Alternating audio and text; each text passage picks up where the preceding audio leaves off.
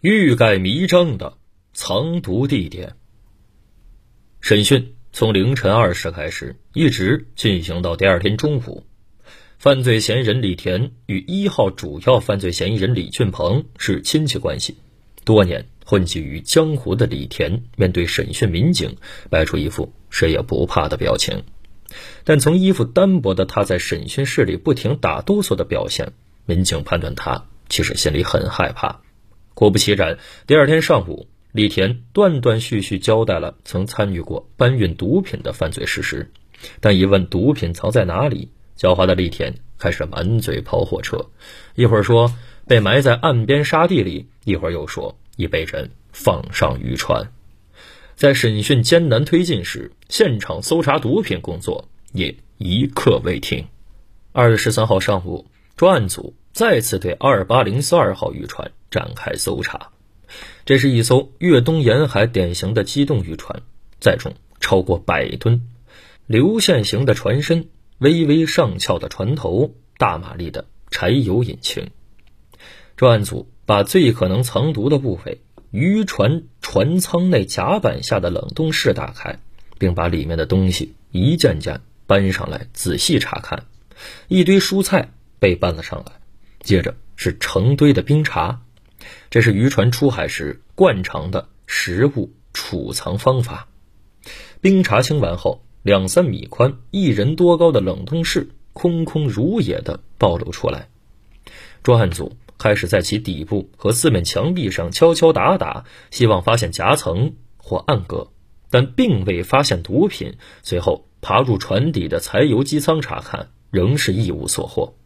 搜查工作告一段落，警方派人将二八零四二号渔船开到甲子港船坞。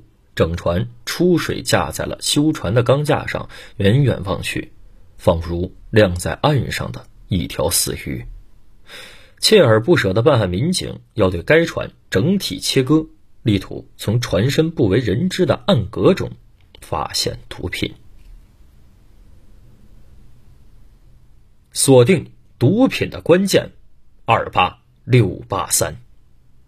二月十七号，大年初十。中午，被抓获的几名犯罪嫌疑人已被从陆丰押送到位于广州的省看守所进行新一轮审讯攻坚。李乃科在案件中只是个跑腿打杂的小角色，五十多岁年纪，身材短粗，面皮粗糙通红，一看就是常年随渔船出海的人。说到自己的妻儿，李乃科眼中泛起泪光。审讯从中午一直进行到晚上，民警的诚意让李乃科放下包袱，交代了重要情况。原来，李乃科及其他几名人员是由李田雇请，在春节前一天晚上将冰毒从码头搬运到甲子港的一艘渔船上。搬完这批货，李田当即给每个参与搬货的人两万元。专案组民警按李乃科描述的碣石码头到运毒渔船的方位。手绘了一张示意图，并立即发往前线指挥部。运毒渔船的排查范围迅速从甲子港的三千多艘渔船缩小到碣石码头周围一千米之内。审讯收集到的线索不断汇集到前方，嫌疑渔船所在区域逐渐缩小到几百米范围内。指挥部是一线办案民警，根据审讯提供线索，甄别出一批最可疑的渔船。并逐条实施破拆查找毒品。李乃科交代的情况显示，李田是掌握运毒渔船信息的关键人物。二月十八号，大年十一上午九时，专案组民警对李田发起攻坚。李田说话犹犹豫豫，似乎想交代，但又不开口，直至五艘甲子港渔船的照片摊在了李田面前。这些照片是从前方侦查员传来的三十多艘藏毒嫌疑渔船照中精心挑出的五艘。专案组民警告诉李田，这些渔船都具有高度嫌疑，警方将逐条破拆寻找毒品。按现在一晚上拆十条船的速度，很快就能拆完。如在警方找到毒品前交代，可算如实供述并从轻处罚；等警方找到毒品，就没这机会了。李田盯着这五张照片，手脚开始不停颤抖。他向专案组民警要了支烟，说自己要好好考虑一下，然后就哆哆嗦嗦地抽起来。十分钟后，当民警再次步入审讯室时，李田突然从椅子上站起，扑通一下跪在地上：“警官，你们对天发誓，是不是我交代了毒品在哪里，能保我不死？”专案组民警看着李田，这个前天晚上还不可一世的江湖混混，现在已是泪流满面。李田哇的一声大哭起来：“你们五张照片里那艘船头是红色、蓝色相间的渔船，就是运冰毒的渔船，船号。”二八六八三，藏毒位置。船头前甲板一点五吨，船尾轮机舱五百公斤。两分钟后，正在甲子港现场搜查的民警接到指挥部打来的电话。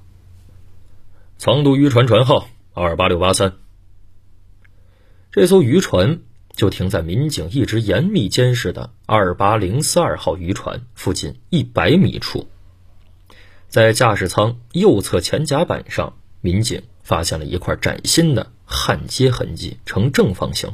傍晚，汕尾市公安机关刑事技术人员来到现场，伴随着切割齿轮碰撞钢板溅起的火花，焊接口被打开，掀开钢制甲板，里面出现一个暗仓，密密麻麻的编织袋和纸箱将暗仓全部堆满。同样，船尾轮机舱内。也找到了编织袋和纸箱，民警将编织袋和纸箱全部搬出暗仓，一件件拆开，透明塑料袋包装好的一袋袋白色晶体出现在眼前，每袋重一公斤，在夕阳下闪着耀眼的白光。经现场检验，白色晶体全度为高纯度冰毒，一袋袋排列，把渔船的前甲板全部铺满，总重量。达到了惊人的两吨。主要嫌疑人为何蹊跷消失？制毒窝点人员提前逃跑，收网行动前，专案组集体腹泻。收网时，一号、二主要犯罪嫌疑人李俊鹏、郑森接连逃跑等情况显示，警队内部可能有人为犯罪团伙充当内应。通风报信，警方一面严查内鬼，一面收集线索，对两名主犯展开追逃。先说李俊鹏，当日在深圳逃脱后，李俊鹏一度消失得无影无踪。半年之后，一个很像李俊鹏的人被警方在广东佛山市发现。佛山禅城区黎冲上村，一名叫何松光的人。单独租住了一套位于三楼的出租屋，但他出租屋的阳台上有时会亮出两种不同风格、不同的男性衣物，而他平日买回家的饭菜分量都足够两个人吃。民警乔装成住户和小商贩，在周围布下监控点，发现偶尔一个戴鸭舌帽的男子会下楼来买点东西，但很快又返回楼上。一天，何松光的女友来到他家，何松光带屋里人一起到附近餐馆用餐。民警发现前后下来两批人，随后房间的灯全部熄灭。侦查民警在餐馆门口也开了张台，边吃饭边观察。一个多小时后，何松光等人从门口离开，鸭舌帽也在其中。民警在门口仔细观察，终于发现了他的真实身份。此人不是李俊鹏，而是李俊鹏同样在逃的弟弟李俊栋。从李俊栋周围的人入手，民警终于发现李俊鹏的情妇李思敏经常前往深圳市龙华区上早大厦某单元二十层的一套房间。该套房间由李思敏租下，平日经常有一个矮胖的男人出入。民警几经寻找，在该大厦附近五百米远处的一栋高楼楼顶架起了高倍望远镜，并在傍晚吃饭时观察李思敏租住房间的客厅。一名年轻男子坐在桌前和李思敏一起吃饭。当他的脸转向镜头时，民警发现这个人就是李俊鹏。二零一六年十一月十六号十八时三十分。夕阳刚刚沉住地平线，家家户户屋里亮了灯，正吃晚饭。深圳上早大厦某单元二十楼，李俊鹏藏匿的房间突然停电了。李思敏开门查看，突然门外冲入一群人，将还没反应过来的李俊鹏和他的马仔身材矮胖的尤建峰按倒在地。几分钟后，供电恢复，李俊鹏抬头一看，自己周围已站满了佛山市公安局的民警。同一时间，李俊栋在佛山市藏匿的出租屋内被民警抓获。几日之后，李俊恒也在佛山落网。据事后审讯，李俊鹏当日从深圳逃脱后，连夜逃到陆丰甲子镇藏匿数日，随后又托人给其弟李俊栋送信，两人相约一起逃到了揭阳惠来龙江镇，并藏匿数日。二零一六年八月，李俊鹏。托人找到以前的情妇李思敏，由其帮忙在深圳龙华区上早大厦某单元二十楼租下一套房。在李俊鹏、马仔、尤建峰试住几天无事后，李俊鹏也偷偷溜到这里躲藏起来，而弟弟李俊栋则跟何松光跑到佛山藏匿下来。藏匿期间，李氏两兄弟通过邮件封送信传递消息，直至两人同时落网。被层层剥落面具的内鬼是谁？再说郑森，当晚郑森在警方到达前成功逃脱后，社会上传说不断。有人说他逃到了揭阳、惠州、广州，甚至外省。警方四处追捕，但狡猾的郑森一直未露出狐狸尾巴。为充分发动群众提供有用线索，二零一七年五月二十一号，陆丰市公安局。发布陆公通二零一七零零五号通告，中奖人民币一百万元，征集举报线索，抓捕郑森。重赏之下必有勇夫。六月三十号晚，举报电话被一个神秘人员打入，电话那头的人表示要提供郑森的重要线索，但要和汕尾市副市长、公安局局长李世华面谈。二十一时。李世华在汕尾会见了神秘的举报人，随后立即部署警力抓捕郑森。七月一号凌晨，夏日炎炎，陆丰贾溪镇鱼池村的村民还在梦中沉睡。几辆警车悄悄进村，全副武装的三十多名特警在夜色掩护下，将一栋三层高的民宅四面包围。特警队员猛地破门冲入房内，对每个房间展开搜捕。在二楼一间卧室，一名身穿背心裤衩、头发胡子凌乱的中年男人正坐在电脑前玩扑克游戏。看到民警，他散乱的眼神中透出绝望，但又有点莫名其妙的如释重负。此人正是郑森。一年半东躲西藏、居无定所的生活。把他折腾的苍老了许多，完全没了阔气大佬的派头。郑森没有反抗，乖乖让民警戴上了手铐。原来，二零一六年二月十二号当晚，郑森提前从内鬼处获知警方将开展行动，在家中甚至来不及收拾东西，就穿着睡衣仓皇出逃，连夜跑到其朋友刘佛水位于陆丰甲子镇城西村的家中藏匿起来。因为外面警方追查风声很紧，郑森这一躲就是一年。期间，郑森的哥哥郑永林为他提供经济援助。眼看警方缉毒力度不断加大，郑森随后辗转多地躲藏，最后藏到朋友李汉水家中，直至最终落网。李俊鹏、李俊栋、郑森相继落网，参与窝藏包庇他们三人的李思敏。尤建峰、何松光、刘佛水等人也被警方逮捕，同时，李俊鹏的父母李禄、李良昭也在陆丰落网。李俊鹏、郑森落网后，警队的内鬼再也藏不住了。